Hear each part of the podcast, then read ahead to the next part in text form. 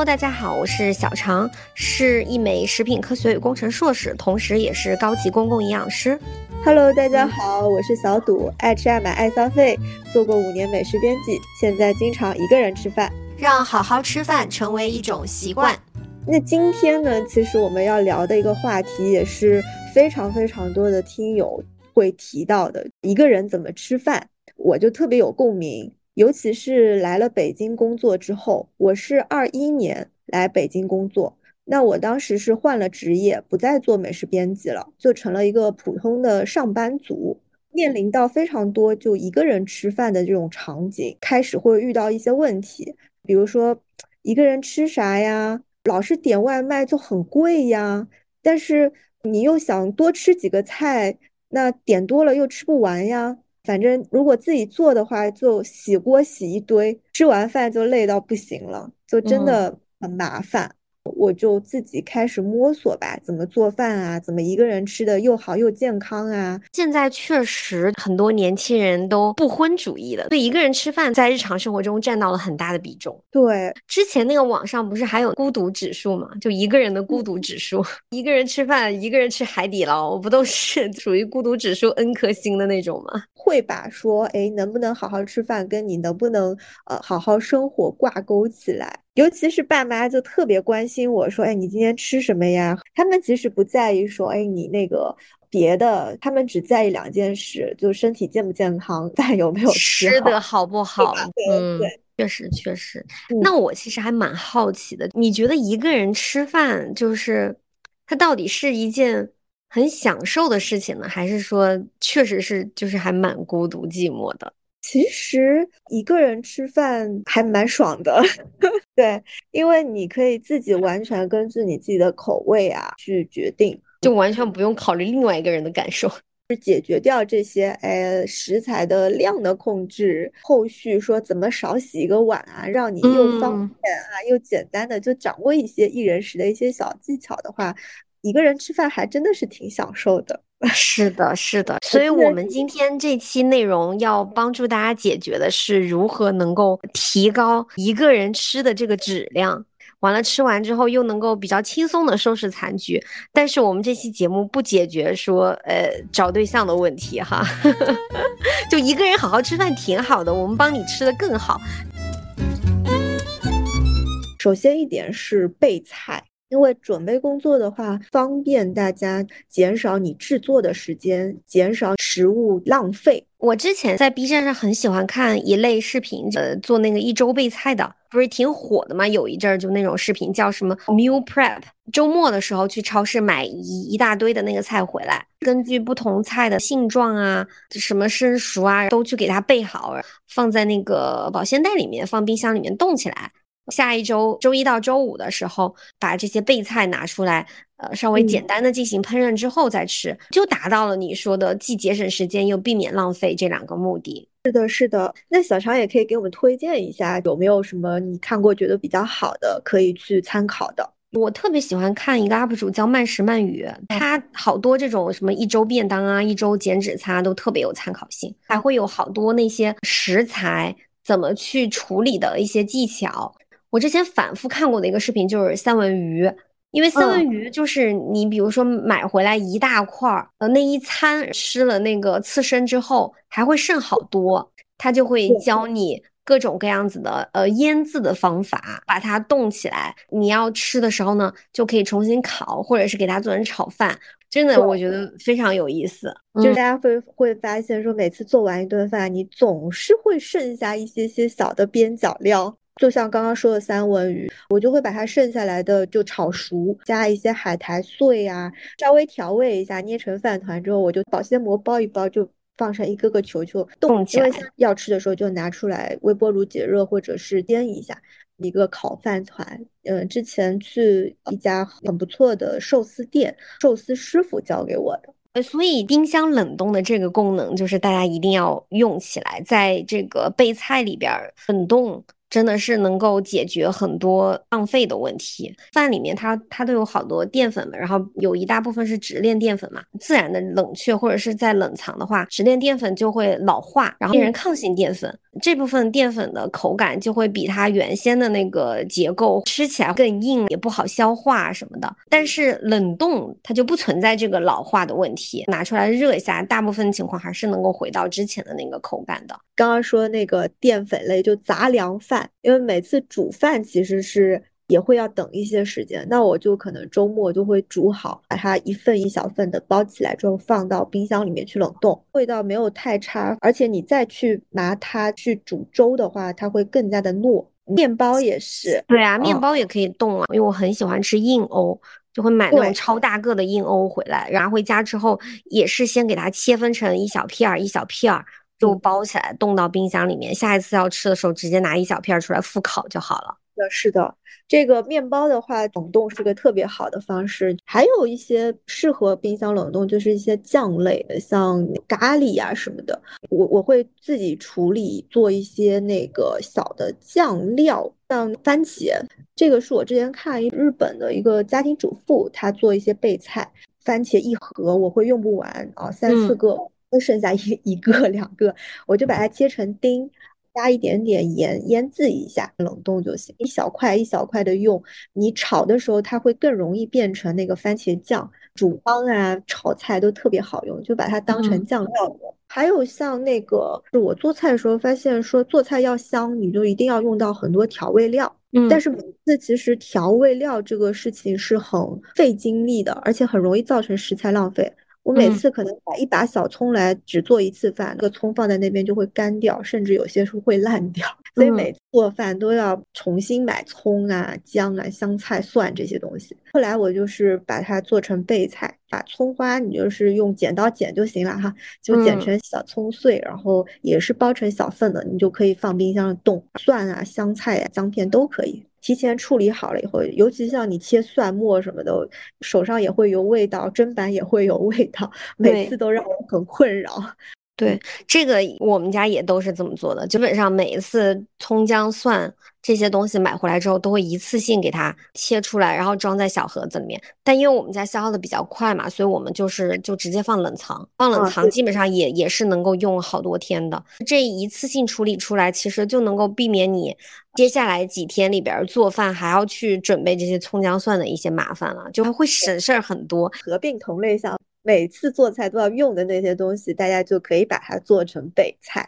对的，没错。大部分的其实都可以去做一个这样子的预处理啊，但是绿叶菜就不建议，对吧？一方面是它冻过之后就不好吃了呀，是是。对，另一方面是它确实，如果说储存不当的话，可能会有细菌污染跟亚硝酸盐的一些问题。嗯，反正炒个蔬菜就很快嘛。对对。那其实备菜这个事情的话，大家掌握原则，就淀粉类的、酱汁类的，其实都可以放冰箱。肉类也可以，对，肉类腌制的或者是卤的，这些都是可以放冰箱的。那这样子，其实，在我们做饭的过程中，哎，饭也有了，肉也有了，香料也有了，那这样子，你每次定量也不会造成太多的浪费。是的，因为你每次都已经大概知道自己要吃多少了嘛。那其实这里就是又引出另外一个话题，到底多少量呢？这个其实也是我最早非常困扰，尤其说一些调味料啊，或者说一顿要吃多少，开始的时候会有一些障碍的。做美食编辑的时候，有跟那个中餐的大厨，上海那个厨师的考官，跟他学过一段时间 做菜啊，他就。给了我一个非常大的启发。他说，中餐啊，嗯，其实也是有标准的。就比如说，像我们平时啊，调味料里面那种小勺子，调味料勺一满勺大概是三克，白瓷勺，平时大家中式啊单人喝那个，就那个汤匙，不论厂家，一般这个容量都是十五毫升左右。啊，所以如果你有说是什么加生抽、什么液体类的那些调味料，都可以用这个来作为一个容器。买菜也是，大家记住个结论就好了。像你两个人吃饭哈，青椒肉丝这样子的一个荤素小炒的话，一百克的肉和一百克的菜，两人份就是一个标准的出品。我刚刚开始的时候就不知道该放多少肉，该放多少菜，就按一比一来。比如说这个菜里面 用了两种食材，那你就是一比一啊，分一份。如果你是三种食材，那你就是分三份，这样子来不会太出错。更方便的一个方法是去按体积，因为我们做菜也不太会说真的拿个秤，对对，称啊多少克，就用一些日常的，比如说一个拳头什么的，就用体积，用你自己的身体去感受这个食物的量，对，是最方便的。是的，是的，哦，比如说像抓两把。那煮熟了之后，大概就是一点五个拳头肉的话，反正每次买回来我就会看这个包装，看一下，就是大概是多少重量，跟我的拳头、手掌啊就比一下。你这个真的是特别好的办法，这个其实是就是那个《中国居民膳食指南》里面帮助大家去定量的一个方式，就是用你自己的拳头和手掌。我们简单举个例子，用你的两个手掌去捧切好的菜。大概一捧这个菜是一百克左右，可能我们这么描述有点抽象，到时候我们可以把这些图放在 show notes 上，大家可以看一下，作为你一个平常去定量食材的大概的标准。没错，可能也会有人说 手掌不太一样，不用太纠结这个啦啊，因为差个十克二十克的不用太在意，大家就掌握一个大概念，不要让自己搞得这么累啊。我们真的不是做实验。对对对。还有就大家很在意说吃的健康啊，推荐那个大家可以用油壶喷壶，因为它一烹定量多少油，而且它可以帮助你把油裹得更均匀。其实你在用的过程当中就会用的少，包括说呃像空气炸锅啊啥的，反正搭配一个油壶都是特别好用。嗯嗯，对我也有一个推荐的油壶，是我用过最好用的，它那个喷出来非常均匀，就是很多油壶会。会有的颗粒特别大，有的颗粒特别小。条状的是吗？对对，条状那种，就它没有那种均匀的给它喷在锅子上面。然后我那个油壶，那个叫什么牌子来着？我一下都想不起来。到时候贴一下。对，到时候贴在 show notes 上面。嗯，还有就是买到又便宜又有幸福感的一些小东西，也是拼夕夕上买那种宜家的油壶嘴。它就搭配上大象的，就是泰国那个玻璃水，插上去之后，你就呃把醋啊、生抽、酱调料，它那个嘴就特别小嘛，然后就方便你倒，因为有时候炒菜手忙脚乱的时候就很容易倒多，但是那个那种嘴都不太会啊，就方便你说不会炒出特别离谱、特别咸的一些菜。嗯，好办法。让你做菜更从容的一些小工具。刚好我们最近家里面还有一箱大象没喝，我到时候把这些瓶子都留下来。它还可以装那种杂粮，什么豆子，就放塞个木塞就行。没错，而且它还可以插花，那个瓶子真的蛮好看的。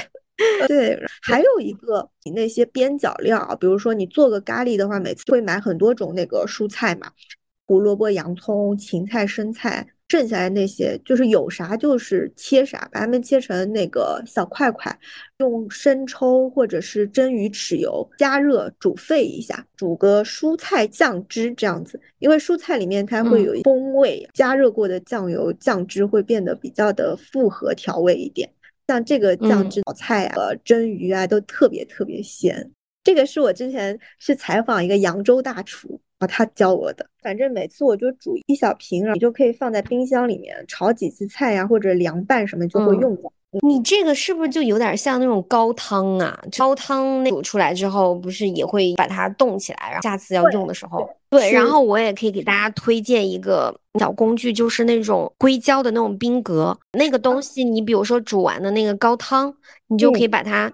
冻在那个冰格里面，因为它是硅胶的，你你下次拿的时候，你你可以特别方便的从里边抠出一格出来，它就不会像那种塑料的那种，你抠半天抠不出来，也是特别方便的。你可以去准备自制的这种调味料的一种方式。因为我最近给团子做辅食嘛，辅食他宝宝一次吃的比较少嘛，所以我们会一次性这种肉泥出来，然后就把它冻在这冰格里，下次再拿一格出来就行。那这些技巧我们归纳一下，大概就是有两大类吧。一个就是去做食材备菜的处理，在这个处理的过程当中，也要有一个控量的概念，然后把这两个技巧结合起来，就能够很好的帮助你去每一次做饭的时候节省时间，以及避免食材的浪费了。对啊，都是现成的，你只要下锅就行了。对，真的是特别好的方法。对对对，解决了这个问题之后呢，其实你就是可以哎进阶一点，说哎我想要做的好吃一点啊，怎么办？对，那接下来接下来开始要满足这个好不好吃的这个需求了啊。像我这样子做菜，一开始都是从看菜谱开始的嘛。但是中餐菜谱有时候真的是写的挺玄学的，对吗？眼睛会了，然后你手完全不会，就跟我们看化妆视频一样的。中火、小火啊，那个热油什么的，反正有很多这种到底是什么的这种疑问，你真的在做菜的时候就会不停的心里打问号。呃，其实我们的中餐其实也是有标准。比如说像火候，大火、小火、油温什么七成热什么的，它本质其实用火来控制锅里的温度嘛。那其实看油温的话很简单，不是用手去试，可以用一根小葱剪掉一头，就像葱管一样的去插到油里去观察一下它那个气泡的大小，可以试出来大概是多少的油温了。我到时候可以把图也贴在 show notes 里面，就是它会冒小小气泡，很细密的时候大概是二成，然后它泡泡冒的咕嘟咕嘟的时候大概就是五成。做菜的时候呢，你下锅的时机很重要，二成小火炒那种酱料啊什么就不会炒糊，然后五六成的时候呢，你就可以去炒肉片了，啊，可以把那个肉炒的不会很老，但是又会熟。哎，七成的油温你就可以去做那种。爆炒蔬菜，八成的时候呢，就就比较适合说这种油炸什么煎的什么。它其实你可以通过它的外观去判断说，哎，这个到底油温是什么时候？很多新手在下厨的时候会怕油锅啊，厨房纸不能少。刚开始做饭的时候，就是我我是一定会备很多的，怕油溅这个问题。那食材擦干了，不要让它带着水进锅不就行了吗？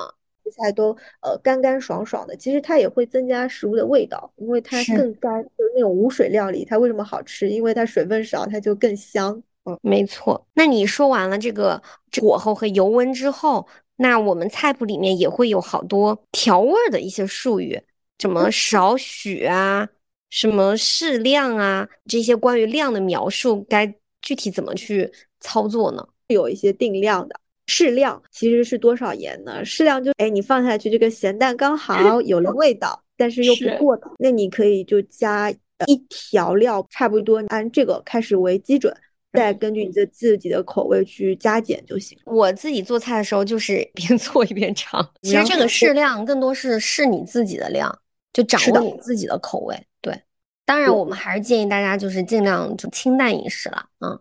这个盐的话，一般就出锅前加就好了，不用太早的去加。那少许的话呢，其实就是你加进去，不要让它的味道太过头啊，多半就是用来这个提鲜增香啊，就上那种锦上添花、点睛之笔的。我自己的习惯其实就是小半勺啊，一小尖尖装在瓶子里的那种啊，少许像刚刚说的白瓷勺吧，十五毫升，那你就半勺生抽，半勺红酒，就这种。少许是以半勺为计的，嗯，经常会看到炒蔬菜的时候就会说啊，炒到断生，意思就是说炒到刚刚熟，但是让它保留一定的新鲜的口感。大块的肉你就用那筷子戳一下，如果你戳进去，说哎拔出来不带血水，它没有那个血水涌出来，其实那个肉就熟，就刚刚好。再煮的话可能就会煮老掉了，对吗？对，像蔬菜类的话你就尝尝看吧，这些反正生吃也没有关系。嗯，这个就是我的一个。方法，当然是多做了之后，你就会有概念。那这些其实都算是对中餐有兴趣。我经常会在周日、周六照着菜谱来做菜的场景下的一些技巧，就是享受厨房，说是这个下厨的时间的。那如果是工作日想要更好吃的话，我其实就直接躺平啊，我就不会给自己做这种高难度的挑战。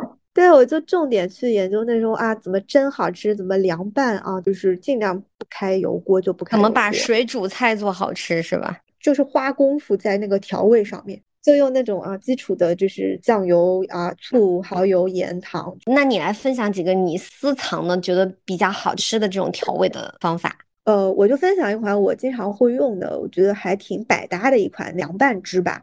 生抽一勺，香醋一勺，加一点点蚝油，一点点香油啊。如果喜欢的话，就可以再加一点小米辣和蒜末。会用那个薄盐的生抽，蚝油的话，其实也是一个特别好用、特别基础款的一个调味鲜的东西。它可以提鲜，肉什么的都会去腥，就是它可以去掉那种土腥味儿。对，那大家选的时候就是选蚝汁的浓度高一点，就不要有太添加的。反正大家到时候看一下配料表。醋的话，我会喜欢用香醋去做凉拌，味道就会比较柔和一点。然后像陈醋的话，它会有点尖锐，就有点酸，所以对有点酸，炒菜呀什么的去用。所以香醋会更适合凉拌一点。没错，买调味料的时候稍微注意一下，到时候家里备着就用就行了。对，还有一个蒜。生蒜很多人觉得臭嘛，嗯，但是我最近发现它一个很好用的搭配是把它蒜弄熟，它真的就很很香，而且跟那个油醋汁就特别搭。油醋汁我也超级喜欢，质量好一点的初榨橄榄油真的特别好吃，直接蘸面包或者是做成油醋汁用来拌沙拉、拌生菜什么的，我觉得超级棒的。对，而且又很健康。有时间或者有兴趣的话，可以试一下啊，把大蒜用锡纸包起来，空气炸锅烤成蒜泥了，你就放凉之后，把那个蒜泥给挤出来，听着就好吃。它有一个很妙的是，烤了之后呢，它那个蒜不会臭，但是它很香，而且它会让那个酱汁就变得稠稠的，就更容易。包裹在那个生菜上面、沙拉上。嗯，这个酱汁的话，你炒菜呀，或者是捏一些肉丸子啊，什么也都没有问题，它就会呃让这个菜更香。嗯，还有我比较常用的就是味增，味增我也超爱。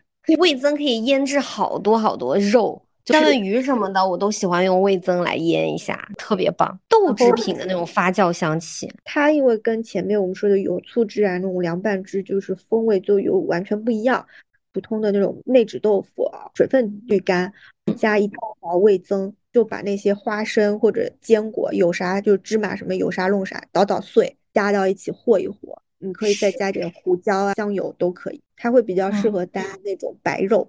鸡肉啊、虾仁、鸡蛋啊这种食材，或者拌面，这个豆腐酱我是会经常用的。做一道菜就买一种酱料，我觉得太麻烦了。除了糖盐酱醋这种基础款的，我不会备太多的。我的原则是不会同时买很多酱料，不同类型的我就备个三四罐就可以了，不用太多，到最后真的都用不完。常备的就希望它们差别大一点，比如说什么沙茶酱。做一些汤啊、腌肉啊什么，反正就很好用一些蘸料。同意。然后 那罗勒酱我也是我很喜欢，因为这个酱的一个风味，其实在中式的厨房里不太常见啊。罗勒加松子的，它拌意面什么就特别特别好吃。说到那个拌意面、煮意面，其实还蛮长时间的，大概要十到十五分钟吧。有一个很好的方法，就是把意面先提前泡一下水，把它泡软之后，你再煮的话。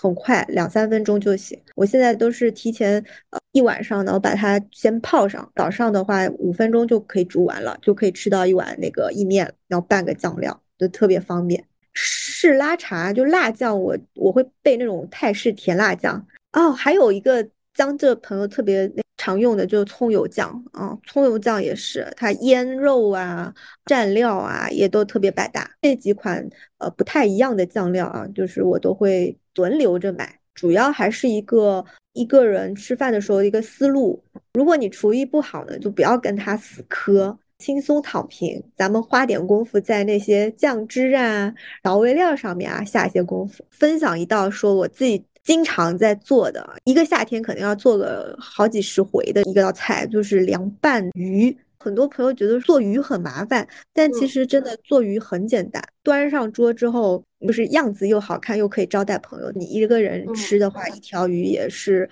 特别的方便的一个菜谱，十分钟左右就能做完。这个菜谱在小红书上有分享，大家可以去看，特别方便的一个做鱼的一个小技巧，它不会腥。我反正招待朋友，北方的朋友都觉得说哇你好厉害，但其实很简单。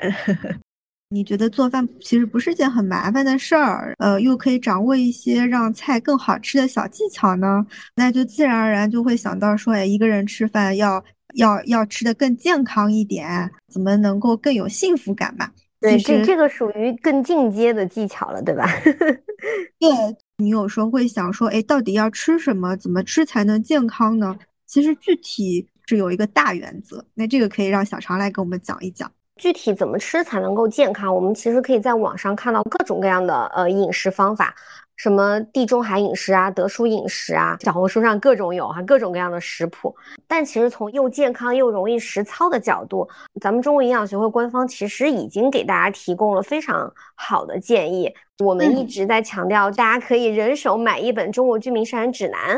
按照这个中国居民膳食指南上面的膳食宝塔来吃，可实操的。简单说几点，就是我们日常生活中稍微改变一下，就能够立竿见影的让你能够吃得更营养、更健康的这么几个小措施吧。我觉得首先第一点是说，前面其实我们一直提到说，在备餐主食的时候，不仅仅是说去备这个白米饭。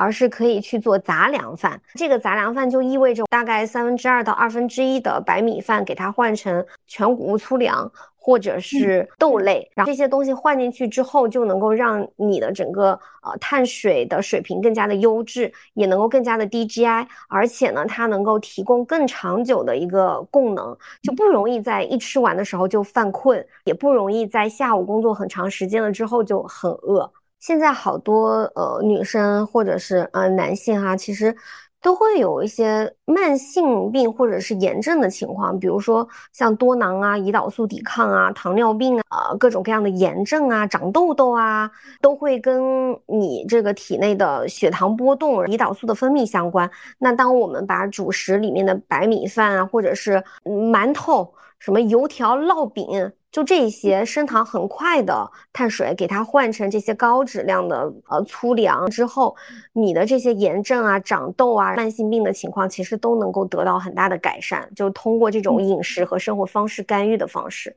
是啊，这个思路特别好。就是大家可以关注一下自己的饮食结构，平时吃什么吃的最多样，你就想一想能不能把它换成稍微的对更健康的方式，而且它一点都不麻烦，对吧？就你就从白米饭换成一个杂粮饭，就特别简单，而且杂粮饭真的很适合你煮完之后，然后去去备餐。对，第二个呢，水果蔬菜还是要吃够。你看，如果是在点外卖或者是在公司食堂吃的话，其实绿叶菜很难吃到的。你吃的那个买的那个菜里面，就就只有零星的几几颗豆角，即便像浸满了油的茄子，你都可能觉得已经是蔬菜了，对吧？那这种情况，我们自己一个人在家的时候，就还是尽量能够多吃点蔬菜。很多女生可能会吃沙拉呀，沙拉虽然是好的哈，是可以吃的，但是你吃沙拉的话，因为它体积很大，特别容易占肚子，你可能吃几口你就就觉得饱了。那这种情况下，其实我们把菜稍微煮一煮。就是炒烫一下，或者是煮成麻辣烫啊，就这种方式，你其实可以更加毫不费力的吃下更多的蔬菜，吃蔬菜的效率会更高，热量算下来并不高，对吧？是的，蔬菜的热量你基本上可以完全忽略，除了根茎类的。最近有在吃西兰花，觉得西兰花它其实也是可以，比如说你煮一波，放在冰箱冻起来，是的。而且好多像蔬菜类，你其实可以把它放一块儿炒。玉米粒儿、豌豆啊、胡萝卜啊这些东西，还有你像西兰花、菜花、番茄，就这些东西，你全部都可以切丁的，切丁一锅炒。或者是你切丁之后再把它混合在一起，一小包一小包的给它冻起来，每一次要吃的时候就拿一包出来，哇塞，你一下子六七种蔬菜就吃进去了。这是第三点，然后第四点就建议大家就每天肯定要吃够蛋白质嘛，像什么猪肉、鸡肉啊这些，我觉得不用说了，因为大家都挺爱吃的。比较需要注意的是，还是建议每周要吃两次。水产品吧，我觉得鱼虾就是大家可能会觉得说做起来很麻烦，是因为你会老想着是不是要去 超市买那种现杀的鱼，就那种鱼确实做起来会比较难。那我们其实可以换个思路，就去超市买那种冷冻的鱼，或者冷冻的那种大虾仁。也都是没有问题的，嗯，像那个山姆的就鳕鱼排、比目鱼，换着买都是冻好的，没有刺的，也都是帮你一块一块分装好的那种肉。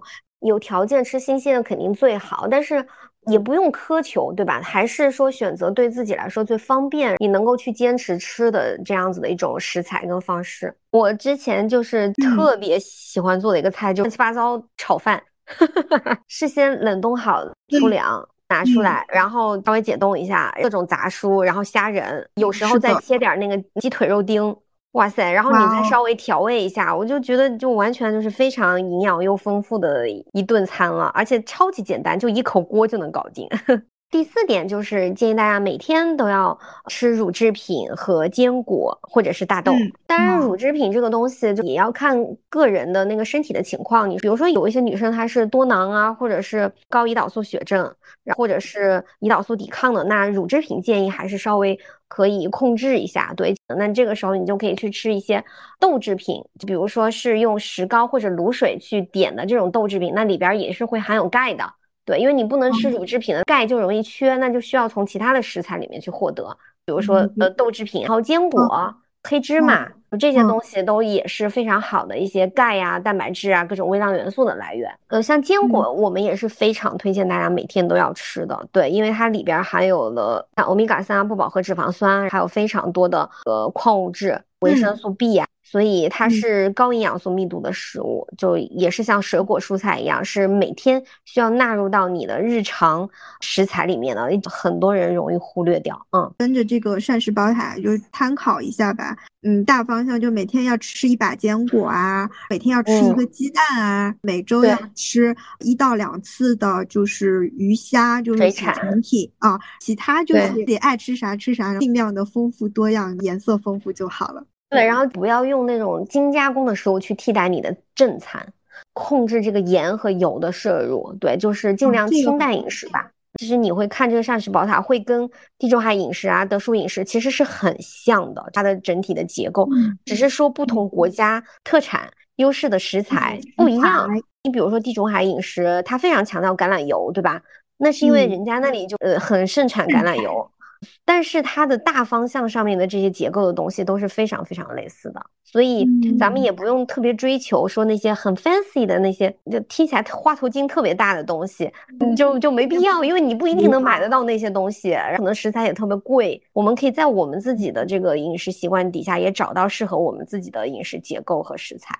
如果说你还是觉得自己要去买这么多搭配的东西很不方便的话，那其实像市面上也有很多的这些，就是一些速食或者是半成品或者是预制菜的东西，也能够解决一些你的这些困扰吧。哎，没错，我囤货最多的一个是那清远鸡，因为我不太会处理那种整鸡，一个人也吃不完。哦，或女生力气比较小，有时候分那个鸡块骨头我都斩不动。啊，所以我都买这种现成全部弄好的。哎，我也经常买这种。有一个牌子还不错，是之前一个大厨，他们店里面卖那个电饭锅焗鸡，一个广东大厨，他说你就买这个清远鸡啊，就就他给我推荐的。我就是淘宝上翻，他们家的鸡品质还不错，这种炖汤啊、炒啊都可以啊，就我自己会常备的，拿出来就可以做。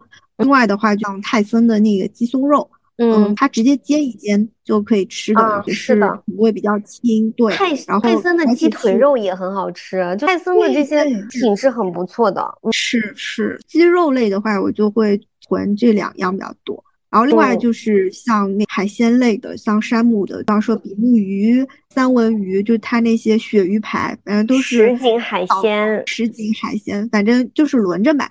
还有各种那个乐牌牛排什么的，我觉得山姆的品质都很不错。是，嗯，一个人吃饭的时候，有时候我会想喝汤，就你希望说不是都是深深冷冷的，希望它热乎乎的啊，热腾腾的那种。我也会备一些，比如说这个鸡汤罐头。这个鸡汤罐头的话是。特别特别快手，它的那个配料只有鸡肉和水和盐。哎，你买的哪个牌子的？我以前也买过，但是我觉得特别腥，就没法接受这种汤的罐头。叫汤小罐，汤不油，它是比较轻的那种，量呢也正好适合我一个人的。但它有一个问题，它的钠含量会高一点，所以我每次就只放半罐，作为一个底料，煮个蔬菜呀，煮个面呀什么的，当个高汤用吧。还有是金枪鱼罐头，西部约翰 Y Y D S，对，确实就是囤着，然早餐你就是加点什么罗勒碎，拌个溏心蛋，夹面包就特别好吃，炒饭啊什么的都特别好用。它它就是像个那酱料，哪里好用哪里搬。对，调味的那几种都很好吃。我其实不喜欢吃调味的，但是他们家调味都调的，就是我觉得还 恰到好处。配料表也挺干净的啊。如果是油浸的话，我连就做菜炒什么东西我都油都不太放，因为它本身里面就会有一些油啊，就还挺方便。油浸的还是比水浸的要更香的，然后不腥，因为它用的也是橄榄油吧。还有就是我会备一些这种汤料包，广东汤料包，就是老火靓汤煮汤，只要加排骨就可以了，放在电饭煲里炖就行了，也不用花时间。嗯。热乎乎的，尤其天气冷的时候就经常做。在夏天的话，我其实做的最多的是卤味，用那个家乐的一个青花椒卤料包，它就是去做虾呀什么的，特别特别好吃啊。你自己卤吗？对，自己卤，因为它很简单，它其实就是把虾水煮了之后，把卤料包倒进去，加水就浸在里面就好了，就这么简单。可以让你一秒变大厨的小法宝。还有想要吃的更丰富一点，但我可能蔬菜的话也不是会啊每天换着花样的备嘛，我就会备一些干货。是的，是的，干货也是可以属于那种救急的东西。对我妈就经常会备的，我也是跟她学的，就是像那个木耳、腐竹、紫菜、黄花菜、裙带菜，就是那种干货，泡一泡。是的，就各种那菌菇，对，超市的菌菇。都可以，嗯，是的，那他们搭配起来就是炒蔬菜呀，或者是炖什么呀，你就是随便放一点，都可以，很方便。没错，也会更丰富。现在可能盐都放的少嘛，我就会加那种瑶柱粒。我常年就是会回购的是瑶柱粒，一大包就可以吃好久了。其实啊，盒马或者那种生鲜平台其实也有小份的，加一点点盐，少放一丢丢也没有问题。你会觉得这个汤还挺鲜的。还有。木耳、腐竹啊，那些干货泡发了，煮一煮，然后就凉拌一下就可以了。是的，刚刚说的那些，对吧？清远鸡、鸡胸肉、山姆鱼啊，那种蛋白质，我就是可能每一餐换着吃。你有个汤，那你煮个蔬菜，备上个干货，拌个凉拌菜，杂粮饭加热一下，那就一餐就很齐全了，也就很快速就可以变出来一桌。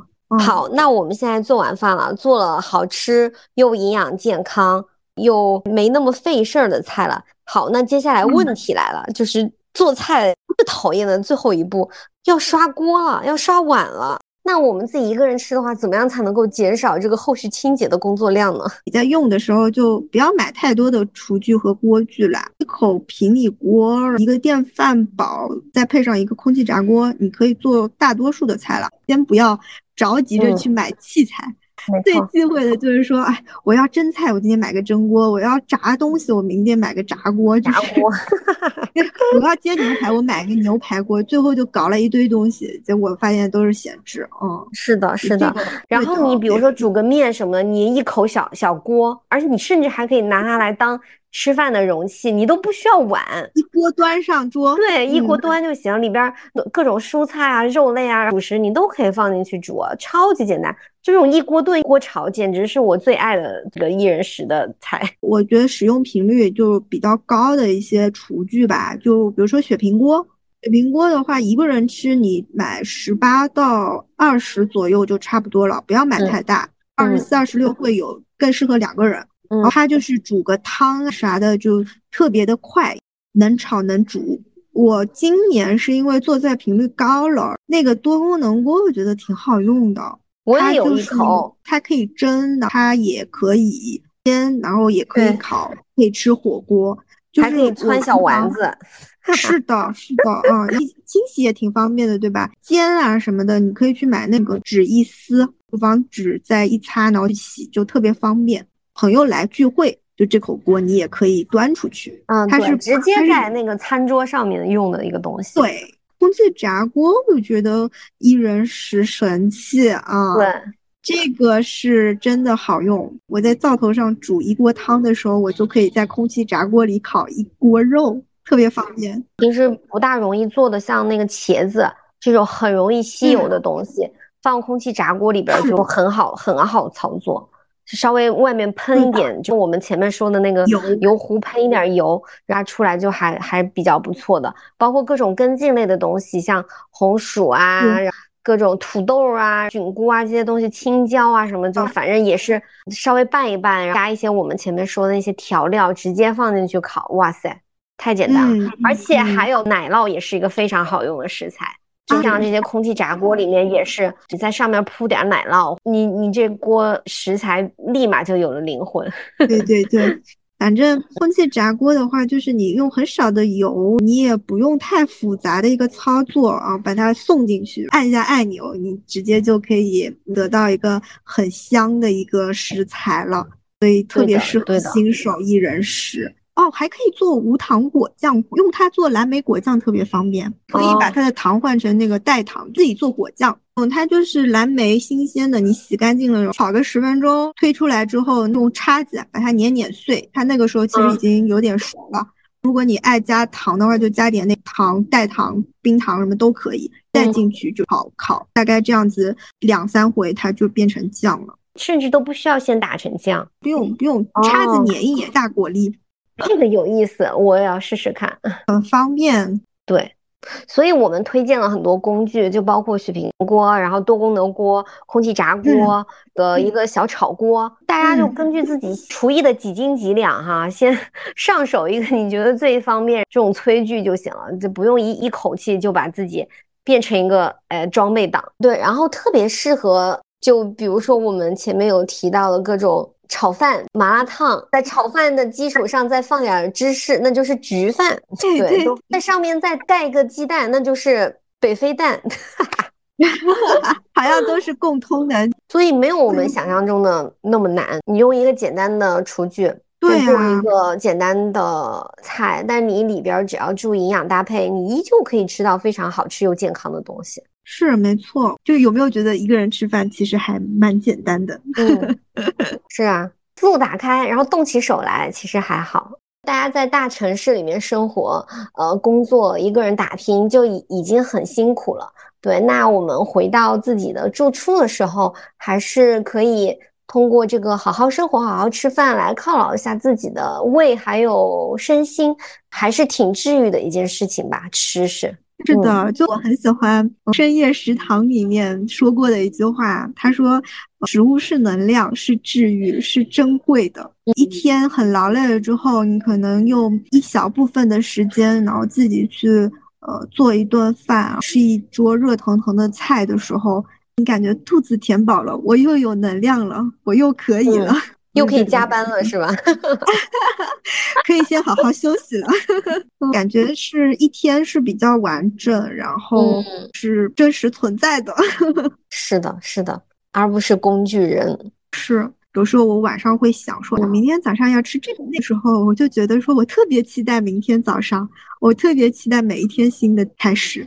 是的，所以好好吃饭也是好好经营生活，好好爱自己。也让我从那种非常繁琐、琐碎、劳累和窒息的生活当中抽离出来，对，感觉自己还是个真实的存在。